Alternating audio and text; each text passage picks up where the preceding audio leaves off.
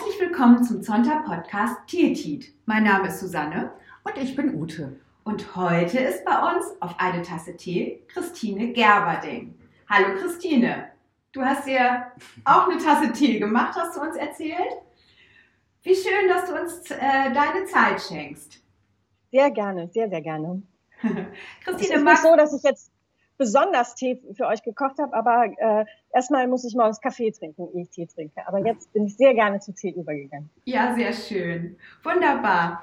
Ja, Christine, magst du dich erstmal selber vorstellen, damit wir so einen kleinen Eindruck gewinnen? Ja, ich bin Gründungsmitglied des Sonntagclubs Hamburg-Hafen, des fünften Hamburger Sonntagclubs. Wir sind hier wirklich äh, sehr gut vertreten in der freien und Hansestadt Hamburg. Und äh, jenseits von Zonta leite ich die Kulturredaktion beim NDR Fernsehen. Ähm, bin Zontchen zweite Generation. Meine Mutter ähm, ist Zontchen geworden, als sie mich auf der Hüfte tragend in meiner Heimatstadt Essen äh, damals Zontchens durch die Stadt geführt hat und äh, sie ist Architektin und das war so ein bisschen ihre, äh, wie soll ich sagen, Aufnahmerunde. Äh, und ich hockte auf ihrer Hüfte, wusste aber noch nicht, was das bedeutet. Und meine Mutter hat relativ viele Positionen bei Zonta inne gehabt. Ich bin in eine Welt reingewachsen, in der Frauen alles konnten und alles gemacht haben. Und ich glaube, dass mich das sehr geprägt hat, weil ich nie das Gefühl hatte, dass bestimmte Dinge nicht gehen. Mhm. Und äh, ich habe auch bislang noch nicht das Empfinden von einer gläsernen Decke gehabt. Das ist vielleicht Glück. Äh, ich glaube aber, dass dieses Reinwachsen in eine Welt, wo Frauen in Entscheidungsfunktionen sind, wo Frauen Dinge machen, mich extrem geprägt hat und dieses Role Model, was mir im Grunde genommen vorgelebt worden ist, und zwar nicht nur familiär, sondern auch innerhalb des Internetzwerks, hat mich schon sehr geprägt. Das finde ich total spannend, dass du das sagst. Also zwei Dinge finde ich spannend. Das eine, äh, ich glaube, du bist die erste Gesprächspartnerin, die wir haben, oder überhaupt die erste, die ich kenne, die sagt, meine Mutter war auch Zontchen. Finde ich total spannend. Äh, vielleicht können wir das auch an unsere Töchter weitergeben, wer weiß. Ja. ähm, aber das Zweite, was du sagst, finde ich spannend. Ich glaube wirklich auch, dass diese Prägung in der eigenen Familie, ne, wenn die eigene Mutter äh, berufstätig war und äh, eben nicht so ein Empfinden hat, dass das wirklich sehr, sehr prägend ist. Wir sprechen ja im Projekt Moje Perspektiven ne, zur Prävention von Altersarmut immer wieder darüber, was kann man eigentlich machen. Und ich glaube, dass das ein ganz entscheidender Faktor ist, wie wird es eigentlich in der eigenen Familie vorgelebt. Das glaube ich auch. Und äh, kleiner Tipp für eure Töchter, ich würde sie nicht drängen. Bei mir hat es auch echt eine Weile gedauert, weil Chantal natürlich auch ein Zeitfresser meiner, unseres Familienlebens war. Also ich kann, meine, also als meine Mutter äh, Governor war, kann ich mich an äh, mehr oder weniger keinen Abend erinnern, wo nicht irgendwie das Telefon klingelte, just als wir uns zum Abendessen hinsetzten und irgendein Sonderproblem gelöst werden musste. Das heißt, mein Empfinden von Sonntag war jetzt anfangs äh, natürlich irgendwie sehr positiv und andererseits aber ähm, etwas, äh, was schon unser Familienleben auch nicht nur gut geprägt hat. Mhm. Und insofern bin ich auch erstmal äh, weit weg des Sonntagclubs Essen, in dem ich halt groß geworden bin, mehr oder weniger dann Zontchen geworden. Insofern gebt euren Töchtern Zeit und das wird schon noch kommen. Ähm, ja, in Bezug auf familiäre Prägung glaube ich, das ist eben das eine. Und das andere ist aber, glaube ich, auch ganz wichtig eine außerfamiliäre Prägung. Ich glaube nicht nur, dass es äh, die Mütter oder Großmütter oder Tanten sind, die was vorleben, sondern ich glaube, dass tatsächlich ähm, Bezugspersonen oder, oder Frauen, die machen und die entscheiden und die ähm, auch Verantwortung tragen für andere, mhm. auch jenseits der Familie extrem dazu beitragen. Also so dieses Beispiel Role Model, ähm, Dinge vormachen, vorleben. Mhm. Frage ist nur, wie man an diese, äh, ja, an diese Personen, die potenziell gefährdet sind von Altersarmut, wie man an die herankommt ne? und wie man, wie man da etwas zeigen kann. Aber das ist vielleicht nochmal, muss man nochmal gesondert drüber nachdenken.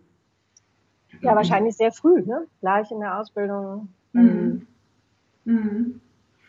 Ja, spannend. Wir haben insbesondere dich diese Woche eingeladen, weil wir so sehr gern mit dir über Zontas Hesno sprechen wollen. Ne? Am äh, 25. November ist ja der große Tag. Und ja, vielleicht kannst du das einfach mal so ein bisschen äh, erzählen, diese Aktion. Wir haben gehört, dass du das damals auch mit initiiert hast mit Susanne von Bassewitz. Und ja, ich glaube, viele wissen gar nicht so viel drüber. Fang doch einfach mal an zu erzählen. Ja, also der 25. November ist der Tag, an dem international Gewalt gegen Frauen gedacht wird. Ähm, der wird, das, äh, das ist eine Initiative, die nicht von Sonntag ausgeht, sondern die UN hat diesen Tag äh, ins Leben gerufen und die Frauenorganisation der United Nations UN Women begleitet das auch.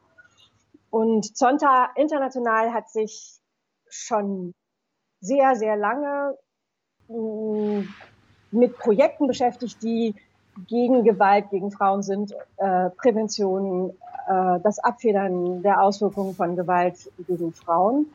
Und Susanne von Bassewitz war in dem Biennium 2012 bis 2014 Leiterin des Internationalen PR- und Kommunikationskomitees. Und ich war Mitglied in diesem Komitee.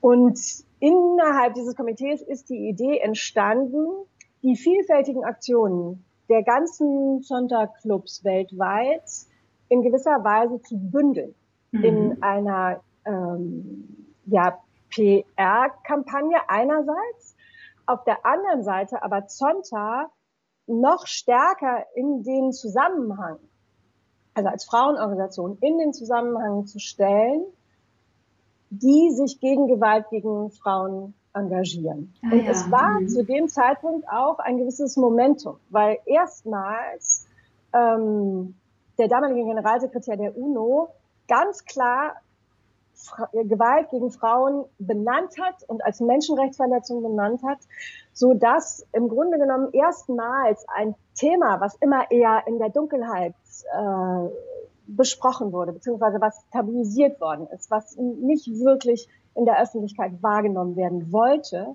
zu sagen, das setzen wir jetzt an. Und dann haben wir die Kampagne Zonta Says No, Zonta sagt Nein gegen Gewalt gegen Frauen entwickelt und haben die 2012 gelauncht mit dem Slogan Zonta Says No, mit dem vielleicht bekannten Signet äh, von Orange im Hintergrund, darauf die Schrift Zonta Says No, das ähm, Icon mit dem Auge, was dich anguckt.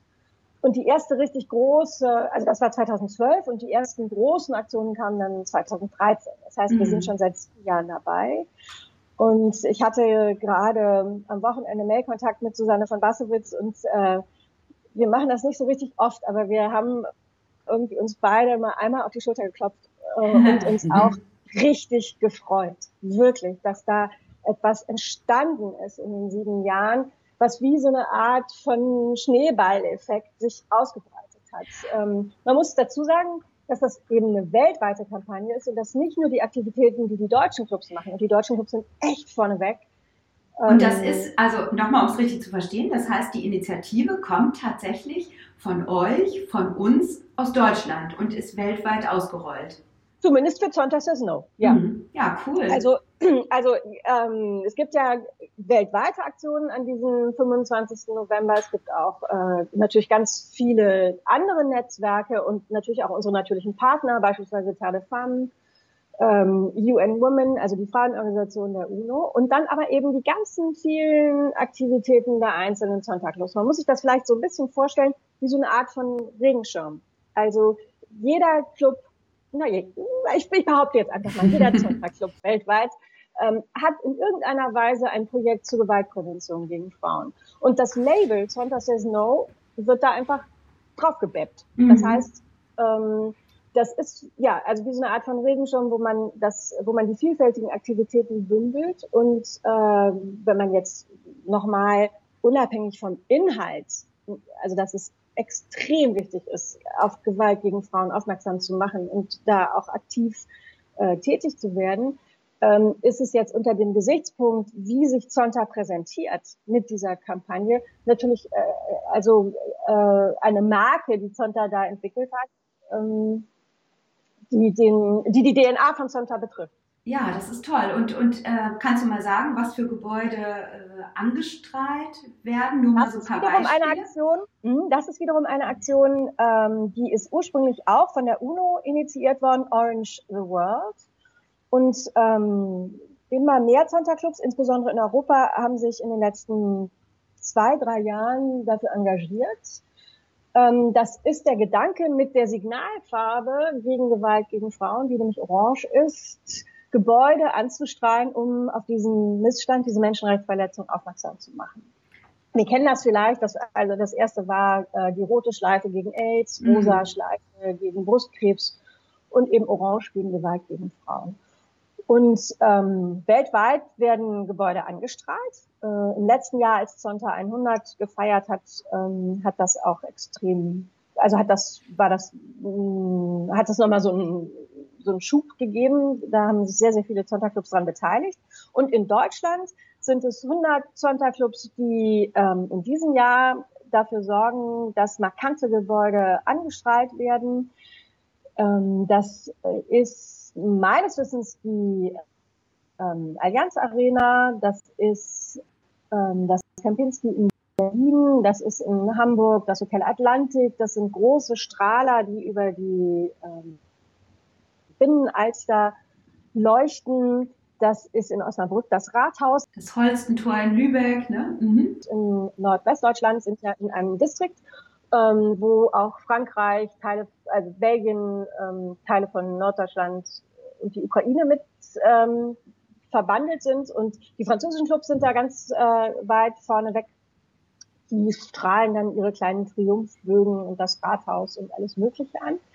Es ist aber ähm, äh, und der Zonta Club Lübeck hat beispielsweise im letzten Jahr, ich weiß nicht, ob wir das in diesem Jahr machen, ich hoffe wieder äh, einen Bus äh, beklebt mit der Kampagne Zonta Saison. Und ähm, da gibt es vielfältige Aktionen. Ich glaube auch, dass es gar nicht nur die großen Gebäude sein müssen, die mhm. gestaltet werden. Es gibt mhm. auch einzelne Geschäftsfrauen bei Zonta, die dann ähm, ihr Schaufenster beleuchten, Einzelhaushalte, die ein Fenster orange machen. Ich glaube, dass es sehr dazu beiträgt, ähm, ein Bewusstsein zu schaffen für Gewalt gegen Frauen. Was, was habt ihr so für Rückmeldungen? Erkennt das Publikum äh, oder so die Öffentlichkeit, können die das einordnen, dass das zusammengehört? Ähm, die orange Beleuchtung, Zonta Cesno und worum es eigentlich geht? Ich habe den Eindruck, dass das Thema Gewalt gegen Frauen eine stärkere Aufmerksamkeit bekommt. Mhm. Ich ähm, glaube, dass es sehr unterschiedlich ist, dass beispielsweise in kleineren Städten, ähm, wenn man dann, also dass die Informationsveranstaltungen, die immer parallel dazu laufen, in diesem Jahr in Pandemiezeiten ist das äh, natürlich ein bisschen schwieriger. Da muss man umso mehr Aufklärungsarbeit betreiben und Pressearbeit betreiben und Erklärungsarbeit betreiben. Ich bin mir nicht ganz sicher, ob diese Illuminierung von Gebäuden äh, zum einen mit Zonta in Verbindung gebracht wird und zum anderen zwingend mit Gewalt gegen mhm. Frauen. Ich glaube mhm. aber, dass es ein Prozess ist und grundsätzlich habe ich den Eindruck, dass Gewalt gegen Frauen sehr viel bewusster wird. Und man hat natürlich auch immer so seine eigene Brille. Also mhm. ich ähm, äh, habe natürlich vielleicht auch eine besondere Sensibilität oder viele Zahnkids haben eine besondere Sensibilität gegenüber diesem Thema. Und trotzdem glaube ich, dass beispielsweise die, also die, wie berichtet worden ist, dass Franziska Giffey an die Presse gegangen ist und gesagt hat, ist, äh, in Zeiten der Pandemie sind Frauen viel stärker in Gefahr und man muss darauf achten. Das, glaube ich, sind Dinge, die hätte es vor sieben oder zehn Jahren. Mhm. Das finde ich ganz interessant. Ne? Also Katharina Barley oder die ehemalige Bundesjustizministerin Sabine Leuthäuser-Schnarrenberger unterstützen äh, diese Kampagne und man könnte da jetzt noch mehr prominente Namen nennen. Ne? Ich glaube, das ist wirklich, da ist euch was gelungen, etwas mit in Bewegung zu bringen. Ja, ich glaube auch, dass beispielsweise, ähm, wenn ich sage, dass es eine stärkere äh, Wahrnehmung dieses Themas gibt, es gibt ja mittlerweile Spielfilme, die sich mit häuslicher Gewalt auseinandersetzen. Ähm, es hat immer mal auch einen Tatort gegeben, äh, wo es darum geht, oder ein Gerichtsdrama, wo eine Frau ihren Mann verklagt, ähm, lief äh, irgendwann auf Sat 1. Ähm, jetzt also wo, wo ich, wenn ich sage, das Thema wird äh, aus dem Dunkeln geholt äh, und es kommt in die Öffentlichkeit.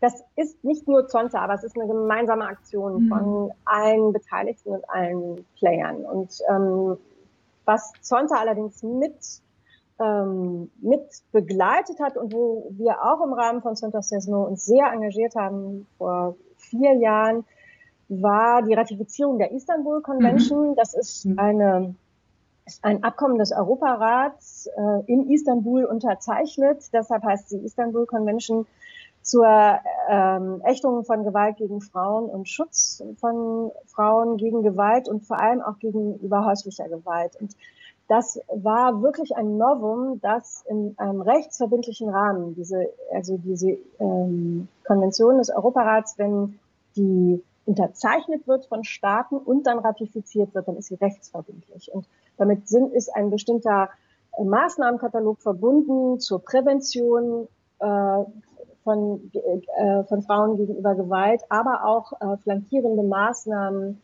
ähm, mehr Schutzhäuser, mehr Unterstützung für Frauen. Und das ist praktisch ein verbindlicher Katalog. Und die Bundesrepublik Deutschland hat das zwar äh, die Istanbul Convention sofort mit unterzeichnet, hat sich aber sehr lange Zeit gelassen mhm. für die Ratifizierung, was auch damit zusammenhing, dass der Rechtsrahmen geschaffen werden musste.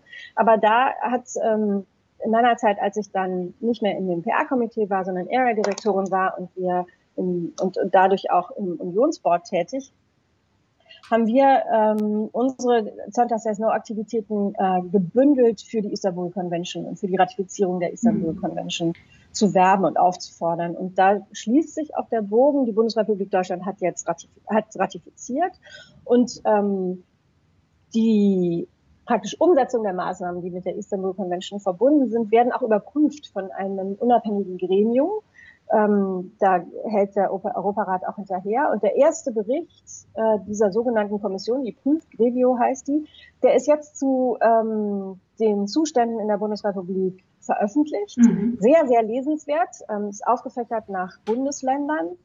Und ähm, da wird deutlich, dass bestimmte Dinge gut laufen und vieles halt leider immer noch nicht. Es ist total klar, es gibt zu wenig äh, Frauen, äh, Plätze in Frauenhäusern. Es äh, ist nach wie vor ähm, schwierig für die Frauen, danach wieder Fuß zu fassen. Es ähm, ist aber in der Judikative und der Legislative, da steht Deutschland schon ganz gut da. Mhm. Das finde ich interessant, ne? dieses Thema Frauenhäuser, das ist, glaube ich, eine explizite Forderung ähm, und auch so diese verlässliche Finanzierung der äh, Beratungsstellen bezogen auf mhm. häusliche Gewalt. Ne? Wir könnten, glaube ich, jetzt noch ganz viel sprechen, auch noch über das Thema Maske 19. Ähm, aber ich glaube, unsere Zeit geht ein bisschen zu Ende, Christine. Super spannend, was du erzählt hast. Vielleicht magst du den Hörern noch so einen kleinen Gedanken mit auf den Weg geben, vielleicht auch jetzt gerade angesichts dieser besonderen Zeit oder wir haben ja vorhin gesprochen so über Vorbilder, du hast nie eine gläserne Decke empfunden. Vielleicht hast du noch irgendeinen Gedanken so zum Abschluss. Ja, ich glaube, dass in dieser Zeit, in der wir gerade leben, ähm, in Zeiten der Pandemie ist noch viel wichtiger ist, ähm, Gemeinsamkeit und Kontakte äh, digital, telefonisch ähm, und unter diesen Bedingungen aufrechtzuerhalten. Weil ich glaube, dass ähm, wenn wir beim Thema Gewalt gegen Frauen bleiben, äh, Einsamkeit und nicht Vertrauen haben können, etwas sehr Schlimmes für diese Frauen ist und dadurch sind sie gefährdet. Und ich glaube, dass für uns bei Zonta es eine enorme Herausforderung ist in diesen Zeiten, wo wir eben nicht unsere Club-Meetings haben und alles digital und telefonisch klären müssen, diesen Zusammenhalt, den Zonta bedeutet und den ich schon als kleines Kind ähm, habe erfahren können und jetzt selber versuche mit aufrechtzuerhalten, dass es eine Herausforderung ist, aber ich bin sicher, dass uns das gelingt. Super, Christine. Vielen Dank. War eine ganz äh, interessante kleine Teezeit. Ähm, ich habe das Gefühl, wir hätten noch drei weitere Podcasts machen können. Vielleicht können wir uns noch mal an anderer Stelle zum anderen Thema verabreden. Lieben Dank dir und einen schönen Tag. Danke euch auch. Ja, tschüss, Christine. Tschüss. Tschüss.